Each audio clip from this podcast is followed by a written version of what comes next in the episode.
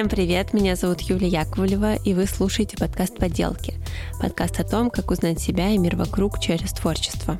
В этом подкасте я разговариваю с людьми, которые благодаря творческим активностям справляются со стрессом, адаптируются в эмиграции и находят внутреннюю опору. А в этом эпизоде история о том, как вязание помогает справляться с паническими атаками и разными ментальными трудностями. Моя сегодняшняя героиня — это Настя Черненко. Настю, наверное, можно назвать инфлюенсером, ведь у нее 92 тысячи подписчиков в Инстаграме. И я Настю знаю уже очень много лет, еще с каких-то 2000, э, не знаю, 16 годов, когда я была подписана на Настя на YouTube-канал и смотрела ее влоги и видео, но позвала я совсем ее не из-за этого свой подкаст, хотя, конечно, очень приятно знакомиться с людьми, э, за которыми ты уже давным-давно следишь в интернете. Позвала я Настю, потому что иногда в своем Инстаграме она делится и своими изделиями, супер красивыми кофтами, шапками, шарфами, которые она сама связала, и которые иногда выглядят как э, лот из коллекции Ботеги Венета или Миу-Миу. Но за этими красивыми изделиями на самом деле скрывается непростая история. Эти красивые изделия и вязания помогают Насте переживать ментальные сложности, которые периодически у Насти возникают и которые обострились после Настиной иммиграции с мужем в Лондон. Вот об этом я ее и расспросила. Привет, меня зовут Настя, я графический дизайнер и иллюстратор. Занимаюсь этим уже 10 лет. Последние три года я проработала в Тинькофф э, лид-дизайнером, и вот месяц назад я уволилась, поэтому сейчас я типа фрилансер. ну а так, да, я все-таки себя позиционирую как дизайнер, художник, э, люблю творчество, и сейчас живу в Лондоне. Я перед э, нашим с тобой разговором готовилась, смотрела твои видео на YouTube и даже посмотрела видео шестилетней давности, где ты говоришь 25 э, фактов о себе. О, да. И там один из фактов был в том, что ты засыпаешь с мыслью о том, что хочешь, чтобы скорее наступило утро, потому что утром будут завтраки, а ты очень любишь э, завтраки. Вот. У меня такой разогревочный вопрос, раз мы с тобой в первой половине дня записываемся. Как прошел сегодня твой завтрак? Замечательно. Ничего не изменилось э, с тех лет, и я также иногда засыпаю с мыслью о том, что, блин, какой вкусный завтрак меня ждет. Да, я проснулась, позавтракала, сделала э, греческий йогурт с яйцами и тостами, что-то такое, немножко турецкий вайб. Кайф. В общем, я люблю завтраки. Больше всего люблю, конечно, когда их готовит муж, потому что иногда лень, вот, но ничего не изменилось с тех лет. Сразу смешная история вспомнилась про мужа, что я сегодня встала раньше своего мужа и съела пирог, который остался с ужина. Он проснулся и говорит, где пирог? Я говорю, я его весь съела. И был очень неприятный момент. Вот это. А обычно у нас такие ситуации происходят наоборот. Да. Слушай, я также у тебя на YouTube смотрела видео про то, как вы переезжали в Лондон с мужем, про документы, которые нужны, про то, сколько это стоит, и всякие такие формальные моменты.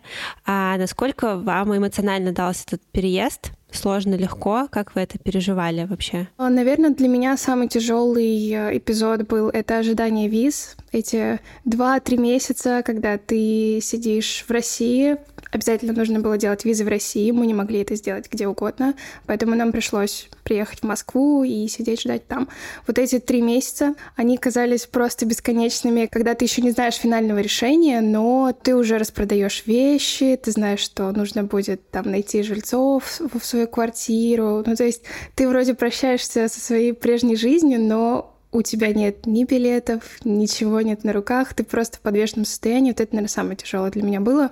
Сам процесс переезда, поиска квартиры оказался на удивление не таким сложным. Но после, когда, видимо, психика, конкретно моя, у Артема все прошло супер быстро и классно, он сразу начал работать, и там коллеги, какие-то дела, то есть он не тот человек, который много рефлексирует и подается каким-то настроением, а вот меня через пару месяцев шандарахнуло, и было очень тяжело.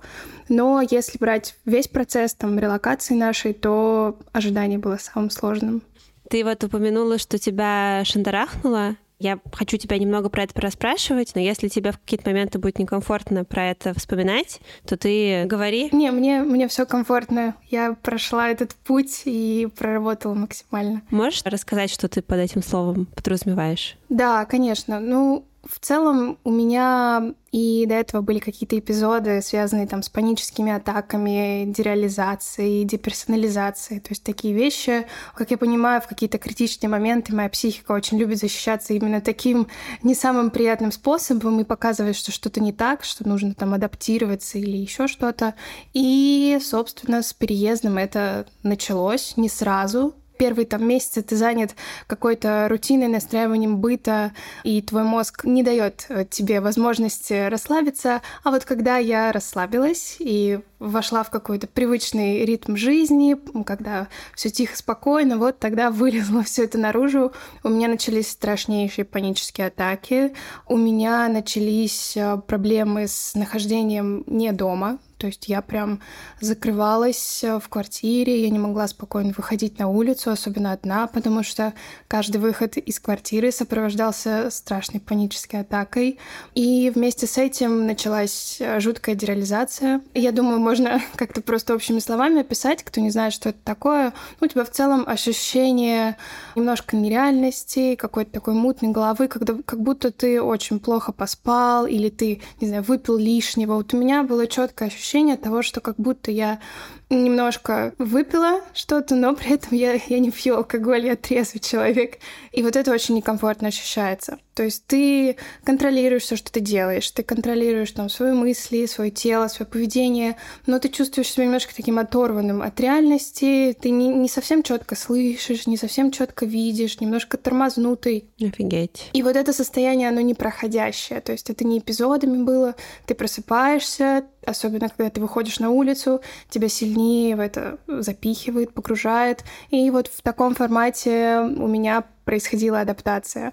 Конечно же, я работала с психотерапевтом. У меня есть мой замечательный психотерапевт, который все годы мне с этим помогает. И она подключилась. Мы работали когнитивно-поведенческим методом, потому что только он мне помогает, без таблеток, без всего. И вот удалось там спустя два месяца работы выкарабкаться из этой всей истории.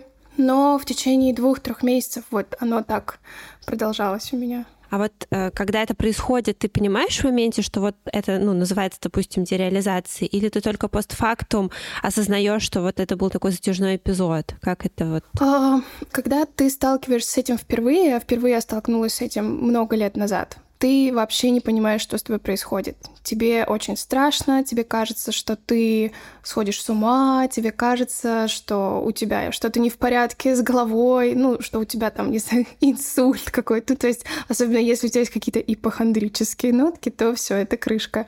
Первым делом там мне помогал Google, то есть я пошла в Google и просто какими-то общими словами описывала, что я чувствую, и я нашла удивительно. Для меня тогда было очень много там форумов, сообщений людей, которые испытывают то же самое, что и я.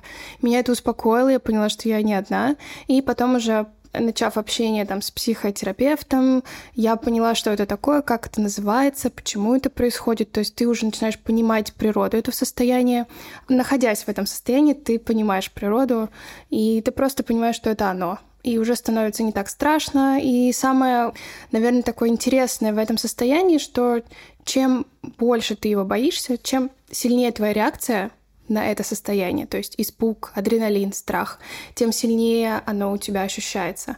Когда ты отвлекаешься, когда ты занимаешь свои мысли чем-то другим, чем-то хорошим, приятным, то спустя время ты даже не замечаешь, как это уходит. Вот я тоже, да, перед нашей записью немножко почитала про там панические атаки, меня как раз удивило, хотя это логично, мысль, что понятно, что сама паническая атака — это очень тяжело переживаемое состояние, но затем человек, у него вырабатывается страх, что она снова повторится, это как раз останавливает человека от того, чтобы там выходить из дома, насыщать свою жизнь, и получается реально такой замкнутый в круг, в котором, наверное, легко вообще себя как-то, ну, начать терять. Так и есть, оно все именно так работает. И у меня, несмотря на мою опытность уже в этом, у меня периодически я в этот круг попадаю. Ненадолго, к счастью, и с каждым разом этот круг все сужается, по своему времени, но тебя в него все равно засасывает, потому что у тебя есть инстинкт самосохранения, ты хочешь э, не испытывать эти состояния, и, соответственно, появляется избегающее поведение, и это, ну, это нормально, это естественная история. И самое тяжелое — это избегающее поведение сломать и выйти. И вот это, это самое тяжелое, наверное, было в терапии, когда ты знаешь, что тебе будет херово, ты уверен сто процентов, что это будет, ты знаешь, что ты будешь чувствовать, но ты должен выйти и прям вот просто на себе это опять ощутить. Очень многие этим страдают, и мне очень радостно, наверное, и приятно видеть, как больше об этом говорят в последние годы, особенно много, и что люди не чувствуют себя одинокими, не знаю, листая Reels, TikTok, YouTube, ты видишь таких же, как ты, и тебя немножко отпускает, и это тоже какая-то часть терапии, наверное. Сто процентов. Да, мне кажется, это прям супер важно, что люди об этом рассказывают, и это очень поддерживает, потому что это тоже один из моментов подавляющих, когда ты думаешь, что с тобой только что-то не так, а со всеми остальными все так. А были у тебя когда-то моменты, когда вот ты осуждала себя или как-то не принимала вот эту свою часть? Да, ну вообще на пике, наверное, плохих состояний частенько такое было, особенно если есть особенность э, немножко себя там критиковать, грызть и так далее, то я себя частенько винила за то, что я не такой человек, как все остальные, почему все могут там, не знаю, гулять, э, наслаждаться, не знаю, прогулками, путешествиями в одиночестве или даже с друзьями, а я не могу выйти просто за пределы квартиры. Я просто себя ненавидела в какие-то моменты, потому что думаешь, блин, ну почему мой мозг работает так, почему я не могу избавиться от этого просто за секунду, но это еще сильнее тебя закапывало. И, конечно, были такие эпизоды, и вот последний эпизод то же самое бывало, там, что я испытывала просто, ты лежишь, плачешь вечером. Ты вышел на улицу, у тебя опять ничего не вышло, ты вернулся домой, ты лежишь в слезах и думаешь, ну почему я? Почему у меня такой прекрасный город э, здесь, так много всего можно посмотреть, а ты не можешь выйти за дверь своей квартиры. И это было тяжело, да, конечно. Мне очень, очень жаль, что тебе приходится такие эпизоды переживать, но здорово, что у тебя, правда, есть там помощь э, психотерапевта, какие-то уже наработанные практики, того, как ты можешь сама себе помогать в таких ситуациях. Скажи, было ли что-то помимо там психотерапевта, может быть, какие-то небольшие рутины, которые тебе в таком состоянии помогали и которым ты прибегаешь, чтобы сделать себя немножко получше? Да, конечно. У меня для этого есть вязание. и я вяжу крючком, спицами. И когда у меня там несколько лет назад был такой эпизод, я именно так отвлекалась и занимала свой мозг в какие-то тяжелые моменты. Сейчас при переезде то же самое. Я накупила просто безумное количество пряжи, я вспомнила, что вот, что мне помогает, и у меня был немножко даже какая-то обсессия, наверное, потому что я каждую неделю ездила за какими-то новыми, новыми ниточками, какими-то новыми размерами крючков и так далее. Я думаю, Тёма, мы должны поехать снова. Я придумала, что нужно вязать. Да, я прям часами сидела, потому что это помогало не думать, это очень классная медитация, это классная концентрация на каких-то маленьких делах, маленьких победах, и еще вот это ощущение завершенности, когда ты вяжешь и заканчиваешь что-то. Вот это тоже очень приятно. И вот в самый, наверное, тяжелый период я так себя спасала, вытаскивала, и это действительно очень мне помогло. Это реально можно назвать частью терапии. У кого-то это, не знаю, там керамика, у кого-то это лепка, кто-то, не знаю, там вяж, шьет что-то. У меня вязание, вот у меня стоит огромная корзина с нитками. Я знаю, что это мой, мой спасатель на какие-то тревожные моменты, и это действительно очень классно. Угу. А ты вот сказала, что ты вспомнила, что тебе там пару лет назад это помогало. То есть ты прибегаешь к вязанию именно в такие критические моменты, или оно периодически всплывает и в какие-то более спокойные периоды? Периодически всплывает, да, но именно обсессия, прям вот такими терминами по вязанию, она вот наступает в какие-то в тяжелые моменты, когда тебе действительно прям критически это нужно, и ты действительно находишь любое удобное время, то есть ты едешь в поезде, ты вяжешь, ты заканчиваешь работу, садишься просто на диван и вяжешь там три часа, у тебя выходной, ты просыпаешься, позавтракал, сел вязать. Офигеть. Реально обсессия какая-то. Вот тоже, наверное, не очень здоровая штука. Вот, из крайности в крайность, но это действительно вытащило прям вот за волосы из каких-то тяжелых моментов. А так, действительно, я очень люблю вязать. Я с детства очень любила вот такие всякие маленькие дела руками, когда ты там что-то вяжешь, клеишь. И вязание одна такая красной нитью через всю жизнь проходит, потому что многие даже не знают, что я делаю, наверное, у меня просто периодически там с собой нитки какие-то или еще что-то. Это очень приятное занятие. Ты знаешь, как я представила вот эту рубрику, что у тебя в сумке, и у тебя сумки, наверное, всегда, да, клубок и... Не всегда, но периодически лежали. Я могу сейчас ошибаться в названиях, да, спицы или как там, крючки. Да-да-да, крючки. Крючки — это самая удобная штука, они маленькие, ну, реально очень маленькие, и ты их с собой просто кидаешь куда-то. Я реально, там был период, я с собой таскала в сумке, думая, что ну, сейчас мы там пойдем на пикник, я посижу, повяжу, или там мы едем куда-то на поезде, я посижу, повяжу просто. Это очень, очень удобно. А сейчас небольшая пауза. Я уже месяц выпускаю поделки.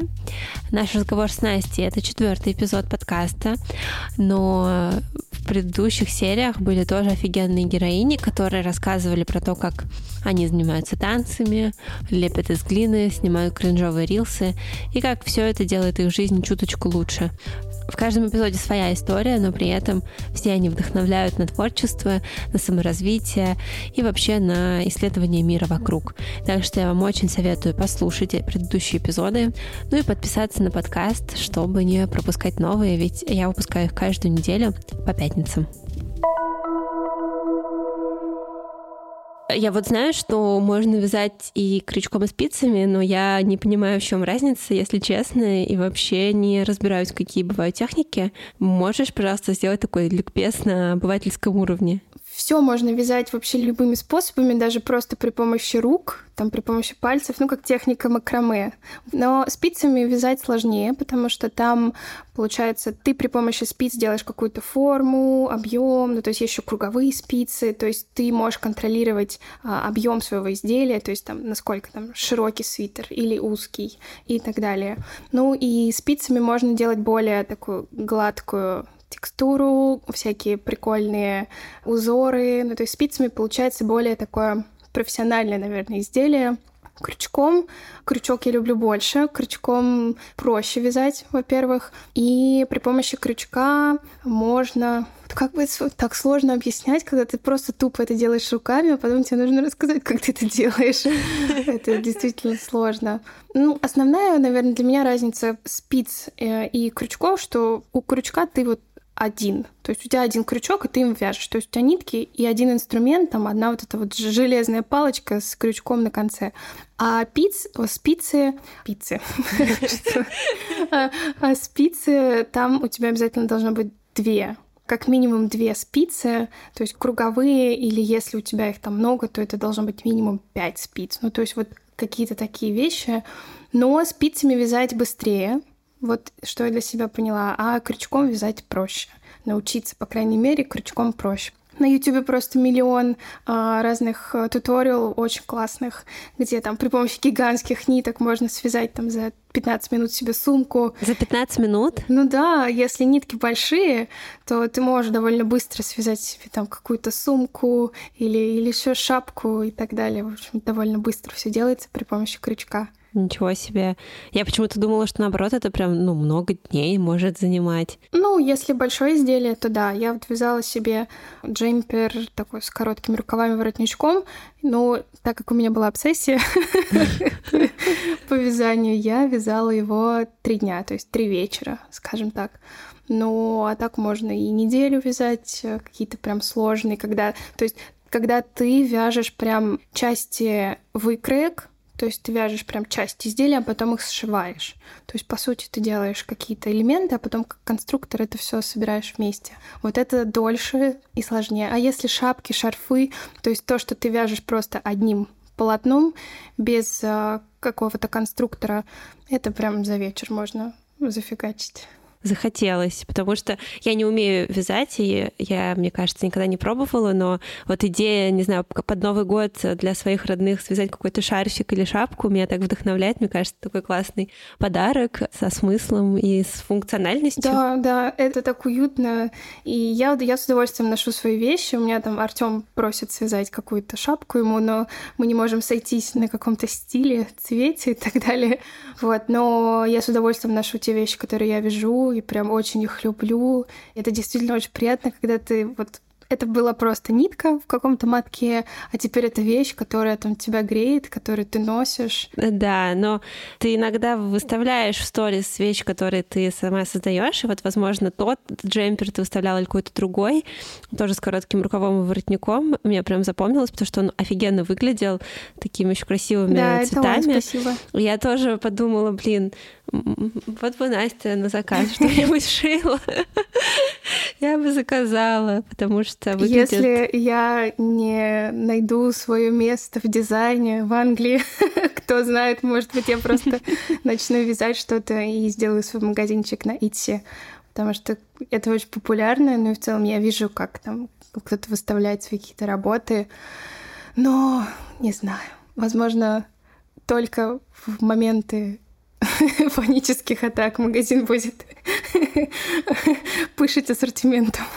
Да, изделия красивые, но подоплека. Да, причем у меня даже была, была шутка какая-то. Я многим говорила, что по размеру моих изделий можно понять уровень моего ментального состояния. То есть, чем больше там свитер какой-то или большое количество шапок, тем хуже я себя чувствую. В общем.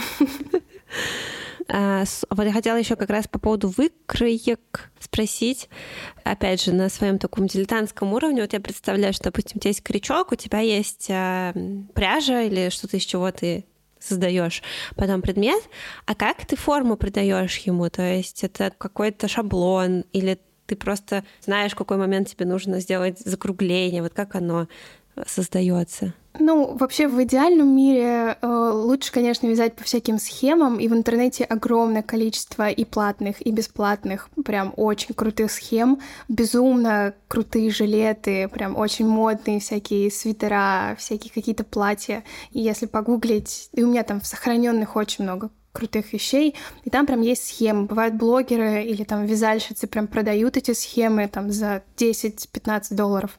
И в этих схемах показано там количество петелек, количество рядов, которые ты должен сделать, где ты должен там сделать скругление, где ты должен оборвать нитку и так далее. То есть ты прям по схеме ты вяжешь, там есть все размеры, и там а, даже исходя из твоего размера ты выбираешь себе схему, то есть тебе нужен S свитер или M или L, там все вот это есть, но не до конца умею разбираться в схемах, если честно. Я просто смотрю на них и вижу иногда просто какое-то полотно, и думаю, так, я вообще ничего не понимаю. Поэтому я чаще всего вяжу без схемы просто на глаз. Понятно, что если бы я вязала для другого человека, это было бы просто фиаско и провал, потому что я вяжу чисто по себе. Но по схемам довольно удобно. Мне кажется, если научиться их правильно читать, то для тебя вообще весь мир вязания откроется, и ты можешь создавать какие-то невероятные вещи. А ты упомянула, что у тебя есть э, много сохраненных э, референсов, по которым тебе бы хотелось что-то создать. Можешь немножко поделиться, кем ты вдохновляешься, чем ты вдохновляешься, может быть, какими-то, не знаю, брендами или наоборот. Да, кстати, у меня есть одна девушка, на которую я подписана в Инстаграме. У нее свой магазинчик и свои схемы она продает. Так, я сейчас попробую найти.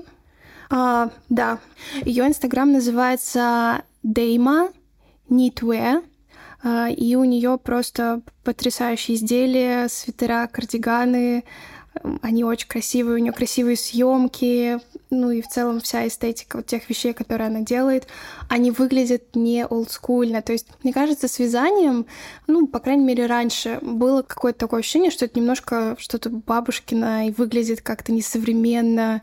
Я очень согласна как, с тобой, да. Как-то все, в общем, бабкин какой-то стиль, и, и, и в современную какую-то жизнь это никак не включить.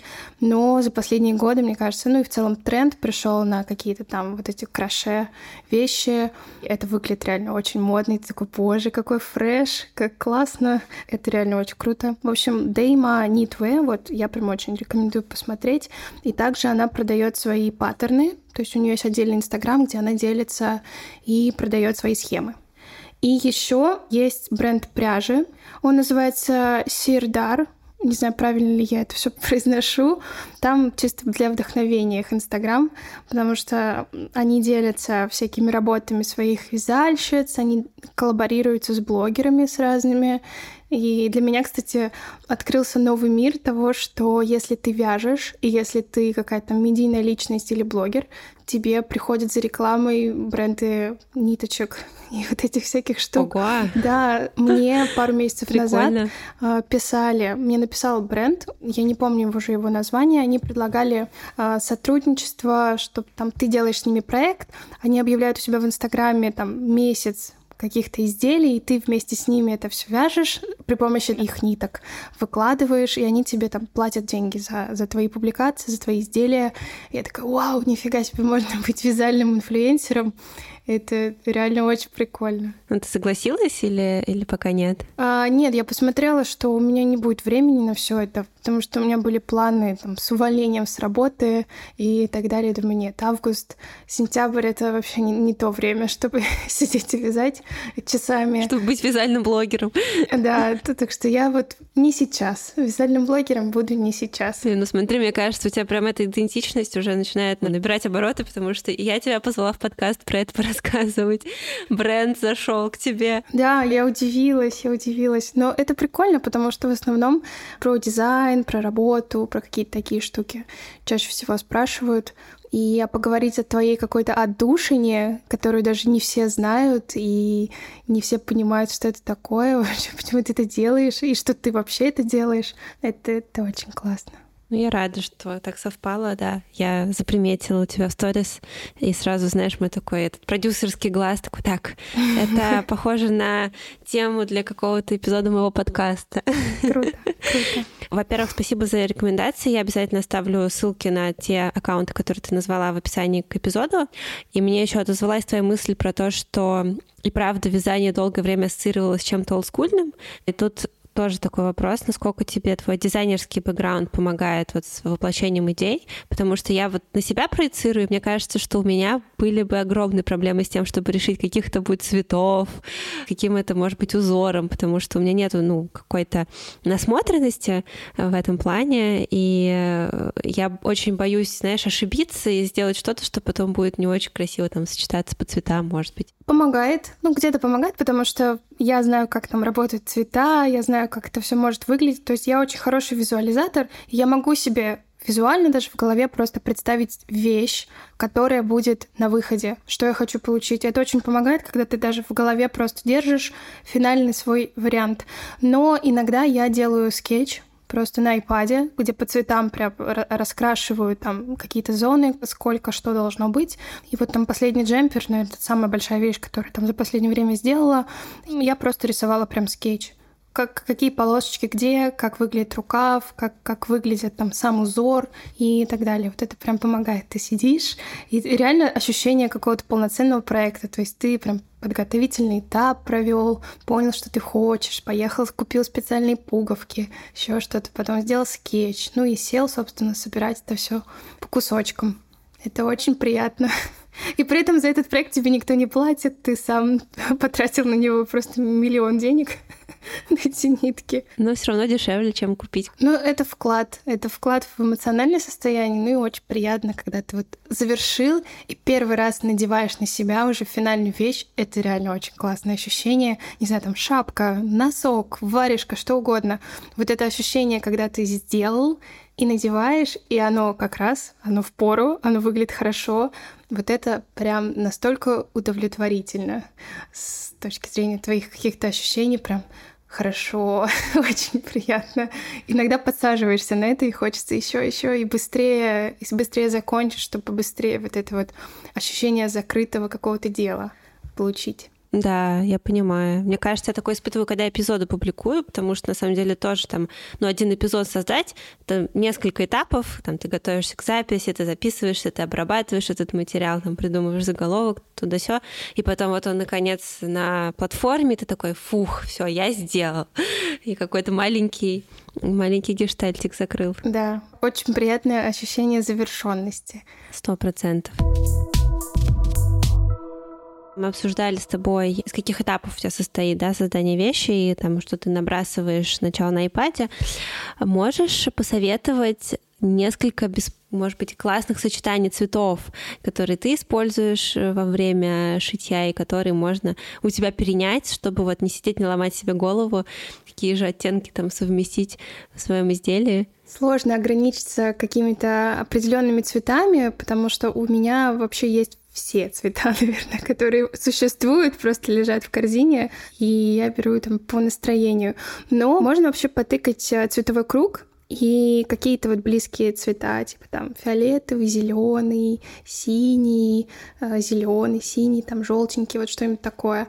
Ну, иногда вот реально цветовой круг помогает, потому что если посмотреть там параллельные цвета или какие-то близлежащие, то в целом они сто процентов будут хорошо сочетаться, и можно не париться. Ну и беспроигрышный вариант взять что-то светлое, типа молочный или какой-то бежевый, и просто какой-то яркий акцентный, там розовый, красный и зеленый зеленый, желтый, просто это все миксовать. Иногда можно еще смешать две нитки. Я очень люблю вот эту историю, когда ты берешь какие-то контрастные цвета, э, типа желтый, красный, и ты просто берешь две нитки, соединяешь, и вот вот этой ниткой двойной ты ты вяжешь, и у тебя получается такой неравномерный цвет, где-то больше желтенького, где-то больше красного, и вот он получается такой пятнистый и очень классно. Вот я люблю такую штуку, я даже помню 3-4 нитки миксовала. У меня получалась такая толстенная нитка, но она была очень цветной и интересный по своему сочетанию, и получаются очень прикольные вещи.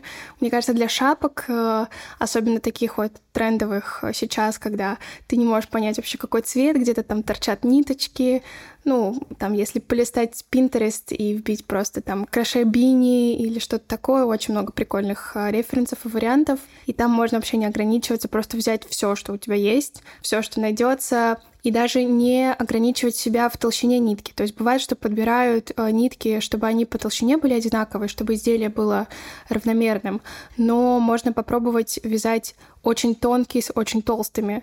И тогда изделие тоже получается такое немножко контрастная по своей текстуре, и это выглядит очень интересно. Вот для шарфов, для шапок и для каких-то э, свитеров, жилеток вот такая техника прям выглядит круто.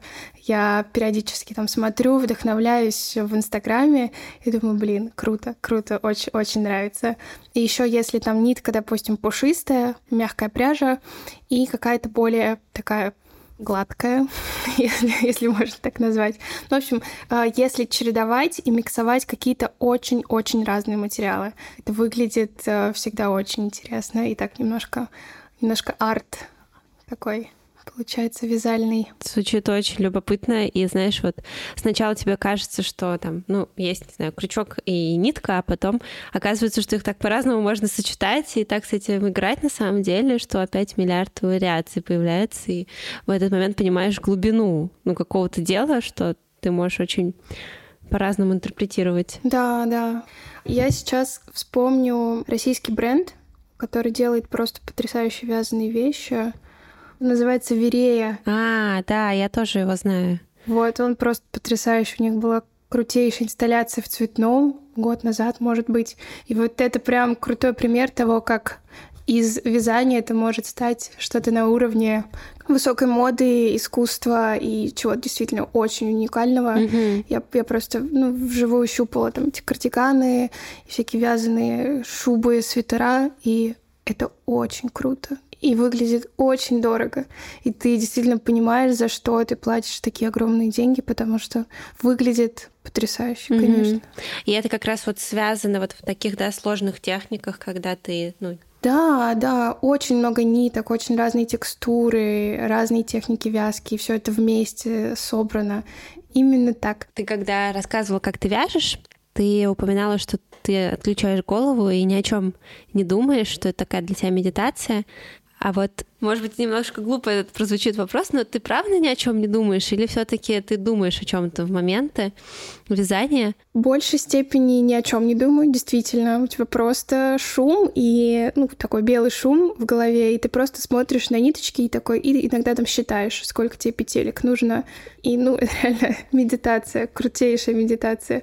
Иногда я стала замечать, что чем больше я вяжу, я могу иногда даже не смотреть. Mm, ничего себе. На сами нитки. То есть я просто я просто на автомате вяжу, вяжу руками и могу там параллельно смотреть сериал, не знаю, какой-то фильм и, и просто вязать. Ну, то есть у тебя моторика рук, какая-то мышечная память именно в пальцах, она настолько сильно запоминает все, что ты делаешь, что периодически я действительно не смотрю, я просто вяжу на ощупь, и потом такой, а, ну, вроде без ошибок нормально.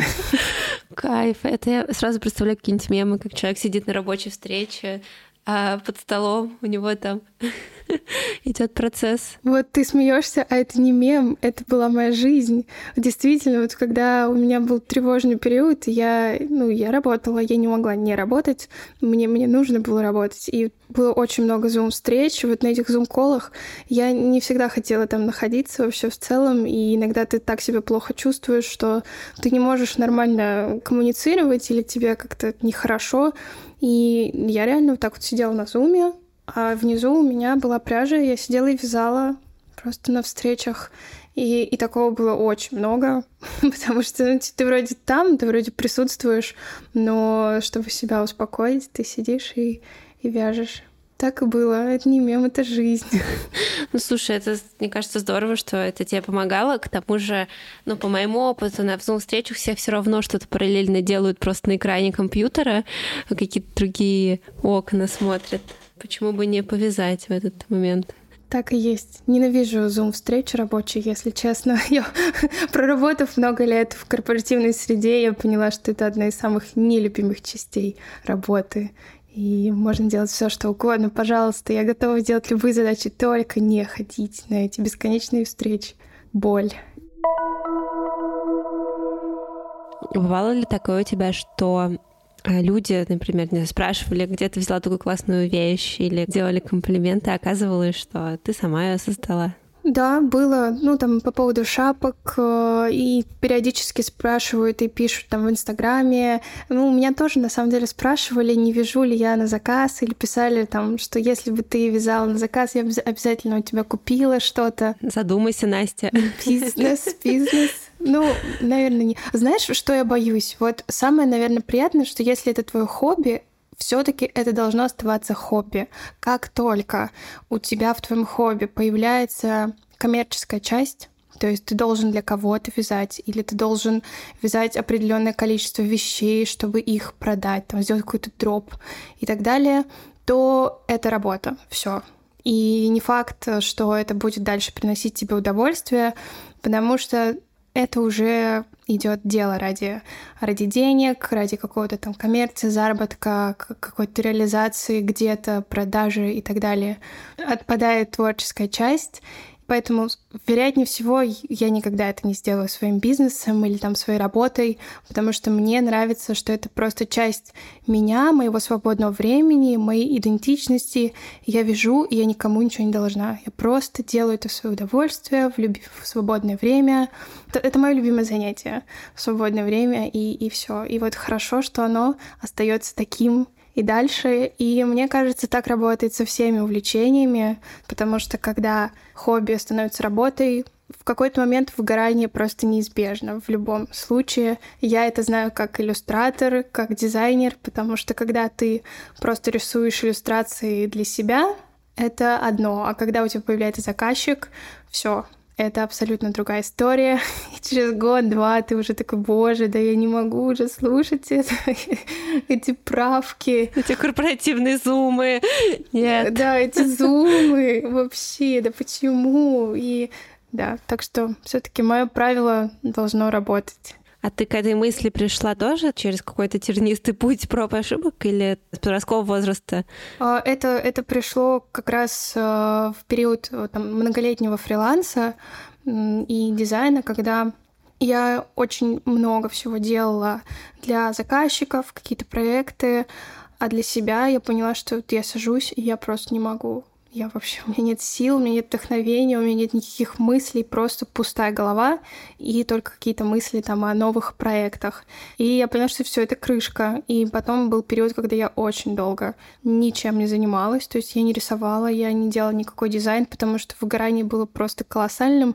И так как эти занятия смежные, то есть я не могла переключить свое внимание. То есть вот ты делаешь работу, а потом такой, а вот теперь я рисую и делаю то же самое, но теперь это типа для удовольствия удовольствие. Нет, оно так не работает. То есть либо оно должно быть кардинально разным, тогда действительно будет переключение. Ну, либо ты выбираешь, либо ты чисто хобби фигачишь, либо ты делаешь работу. Тогда я поняла, что надо делать четкие границы, и вот немножко про корпоративную работу. Корпоративная работа отчасти помогала делать эту хорошую границу, что есть на работе ты делаешь один тип задач, а потом ты закрываешь комп и садишься рисовать какие-то, не знаю, там, глупые, смешные, фановые иллюстрации. И вот в такой момент работает переключение. Хотя в какие-то моменты мозг все сидит за тем же компьютером, и он такой, кажется, ты меня хочешь обмануть. Да. Тут так не работает. У тебя все та же Figma открыта. Ты меня тут как бы за дурака не держи. Но разграничение пришло не сразу конечно. Да, я, кстати, тебя пони- понимаю, пока ты рассказывал, я вспомнила самый очевидный пример из моей жизни, что я очень давно хотела запустить свой подкаст, и я с этой идеей и этой мечтой пришла работать в студию подкастов. И пока я там работала, 4 года практически, я свой подкаст так и не запустила. Но вот стоило мне оттуда уйти, как вуаля, подкаст появился. А вот там в свое рабочее время занимаюсь теперь совсем еще другими делами и другой профессией. Так что это прям у меня тоже как часы сработало. Это очень круто.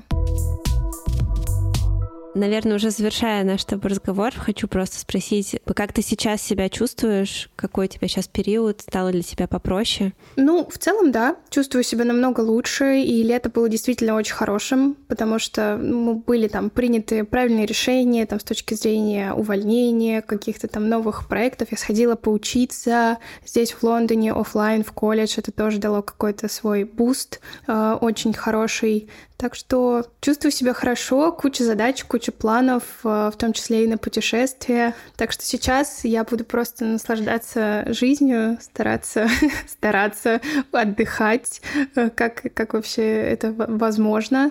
Все супер. Спасибо большое. Очень здорово. А можешь так, на прощание поделиться песней, которая тебя в сложные периоды поддерживает. Это такой у меня уже, мне кажется, традиционный вопрос на прощание, чтобы потом и слушателям дать тоже отрывочек песни послушать и насладиться. Конечно, у меня есть песня, которая у меня в наушниках в самые трудные периоды, там потрясающий текст. Песня группы Oh Wonder, она называется Landslide. А, и если почитать текст, то все будет понятно, почему она так поддерживает в трудную минуту. То есть потрясающий текст, песня. Я периодически слушаю ее и просто плачу от того, какая она хорошая и поддерживающая, и насколько она помогает, и в какой-то момент она там спасает тебя от тревог. I know it hurts sometimes, but you'll get over it. Another life to live. I know you'll get over it. So when you're caught in a landslide, I'll be there for you. I'll be there for you. And in the rain, give you sunshine. I'll be there for you. I'll be there for you. And every time that you're lonely. And every time that you feel alone, you should know I'll be there for you. I'll be there for you. I'll be there for you. О Wonder Landslide я очень советую послушать, почитать. Она прям классная, поддерживающая, как, как психотерапия. Еще поделюсь э, в целом, наверное, артистом. Возможно, это мейнстримово и глупо, но трудный период, вот последние песни Гарри Стайлса спасли мне жизнь буквально. Потому что в моменты каких-то самых там тяжелых состояний я там слушала его, и он реально очень крутой чувак, который всегда поднимает настроение, очень теплый, открытый.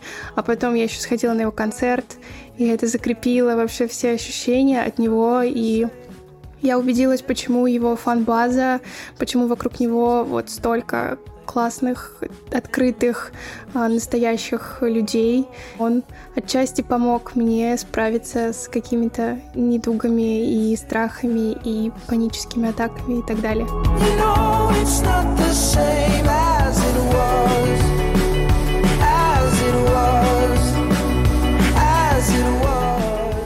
Это, мне кажется, прямо must-have. Психотерапия, хорошая музыка, хобби. И уже такой шажок к ментальному какому-то здоровью и благополучию. Здорово. Спасибо большое за такой жизнеутверждающий финал. Э, спасибо большое, что вообще пришла, поделилась своей историей. Было очень приятно с тобой пообщаться. Спасибо. Друзья, спасибо, что послушали этот подкаст. Если вам понравилось, то не забывайте ставить реакции, э, лайки на Яндекс Музыке, звездочки в Apple подкастах, писать комментарии, отзывы. Можно даже написать мне на почту подкаста или мне в личку в Инстаграме. Все ссылки есть в описании к этому эпизоду, так же, как на YouTube канал Насти и на аккаунты, которые она упоминала на протяжении нашего разговора. А еще если вы уж совсем хотите сделать мне приятно и поблагодарить за мой труд, то выставляйте сторис с отметками моего аккаунта Юля Tells и с тем, как вы слушаете подкаст. Мне кажется, это классный способ рассказать другим людям о том, что мой подкаст существует и помочь мне с продвижением этого проекта. А я хочу еще сказать спасибо людям, которые помогли мне сделать этот эпизод. Это Нина Мамотина, звукорежиссерка. И это Ильдар Фатахов, который написал джингл к подкасту и его музыкальное оформление. Увидимся через неделю.